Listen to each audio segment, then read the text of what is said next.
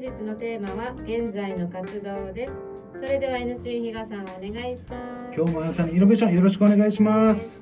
えー今週はですね国頭村認定ぬちぐすいの森セラピーガイドをされています。中村実さんにお越しいただいています。よろしくお願いします、えー前回あのすごいこの、えーいろんな失敗をきっかけにまあ青森に行かれたりとか、えーまあ、沖縄に来たりとかその中でちょっと印象に残ったのが、えーその当時、えー東北志向だったっていうかむっちゃ面白かった。よなんかあ知らないと思ってそうだったっていうのがなんか面白かったですね。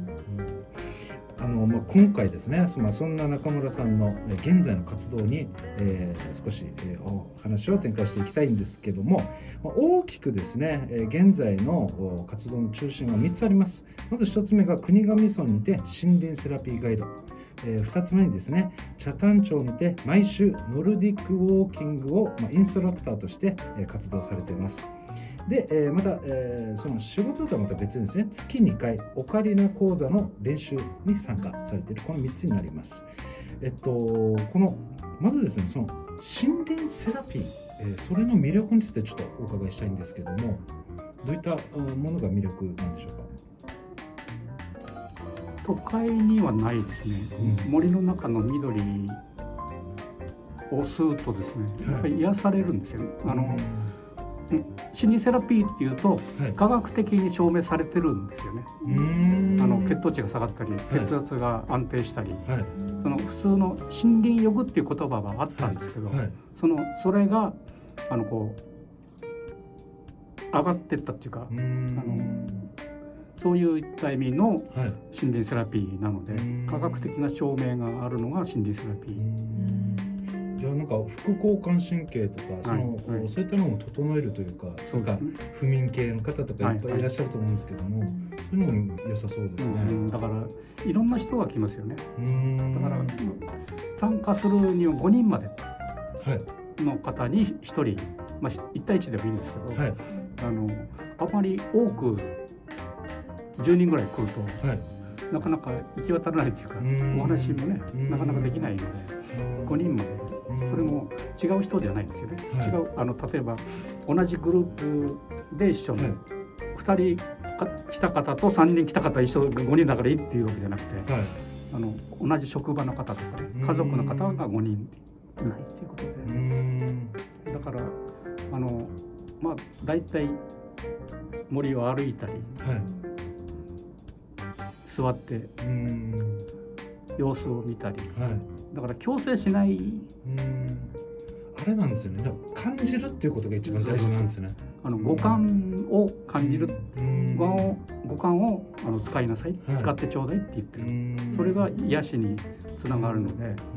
だみんなこうヤブルクイナのうん。声を聞くとかね、はい。あのあっちに川があったとか。はい。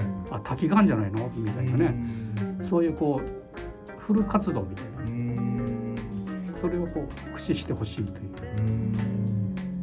確かにもうなんか現代社会ってなんかもうあの音であるとかいろんな、まあ、情報型と言いますけども、はいはい。その五感自体もその情報型というか勝手に入ってくるじゃないですか。うん。でも自然ってやっぱりなんかその鳥のせせらぎであったり、うん。風のね、えー風が、えー木をなびかせる音であったりとか、心地がいいですよね。心地いいですよね、はいずっと聞いてられますよね。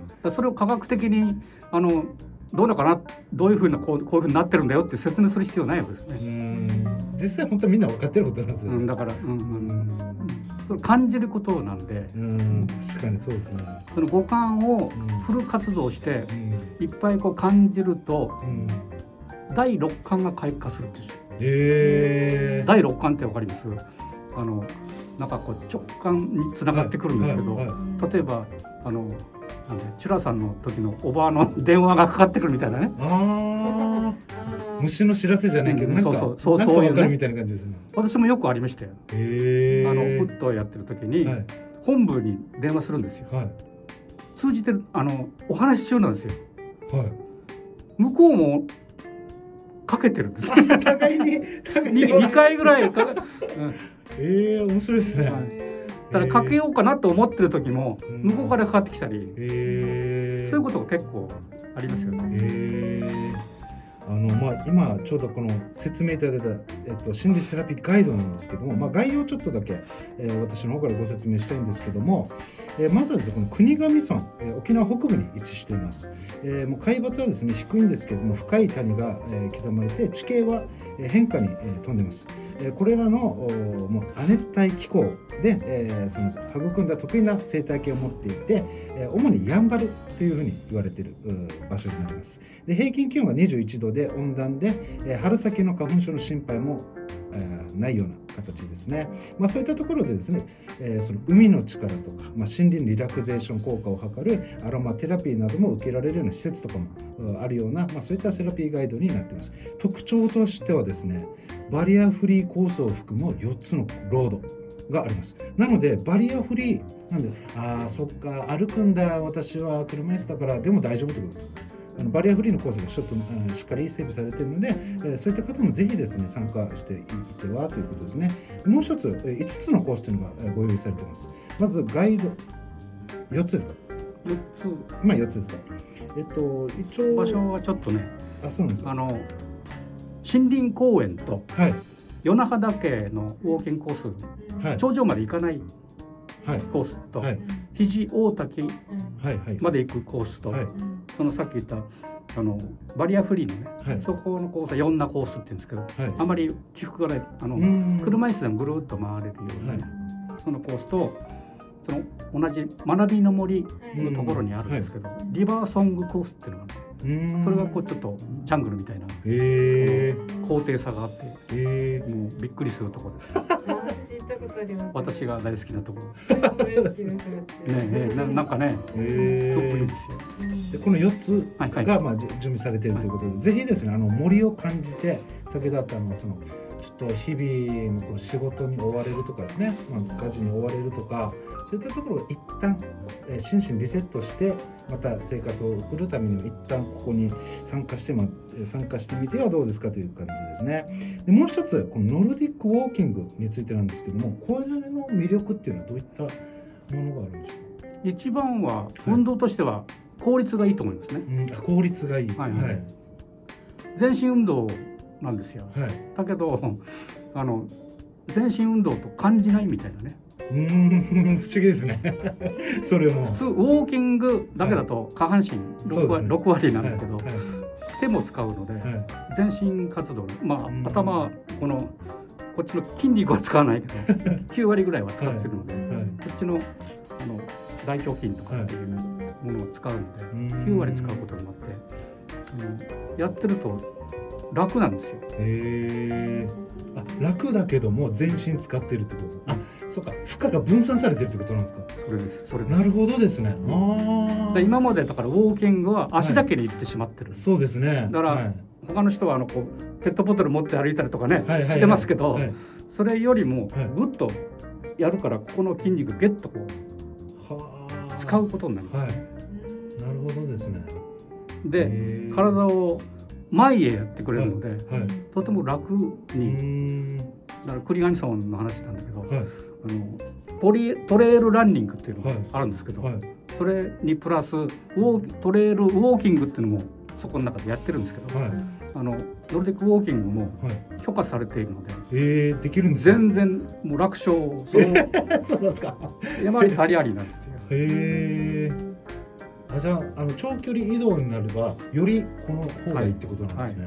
へえだからさっき言ったあの、えー長野県あたりのねはいスキーの選手はい。はあのそれでやってますよね。あトレーニング夏はね夏はねいうんそっかそっか。だからそのプロの選手もやるぐらい効果的だし、はい。でそれ以外の例えばなんかこの年配の方であったり子供たちであったり、まあ誰がでもそうそうそうそう。効率よくお年寄りのスポーツみたいなね あの受け取り方をされてるのがあると思うんですけど、はい違う違う。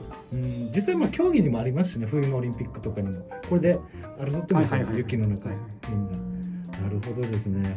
はい、えっ、とまあ今回はですね、あのーその中村さんが実際、えーやらやられてますこの森林セラピーガイドおとですね、このノルディックウォーキングの魅力についていろいろ伺っていきました。はい、国頭村認定虫薬の森セラピーガイド中村実さんへのご連絡先は国頭村観光協会森林セラピーで検索いただくかメールアドレス ariga10-nifty.com ありがとう ni あニフティ .com で連絡お願いします。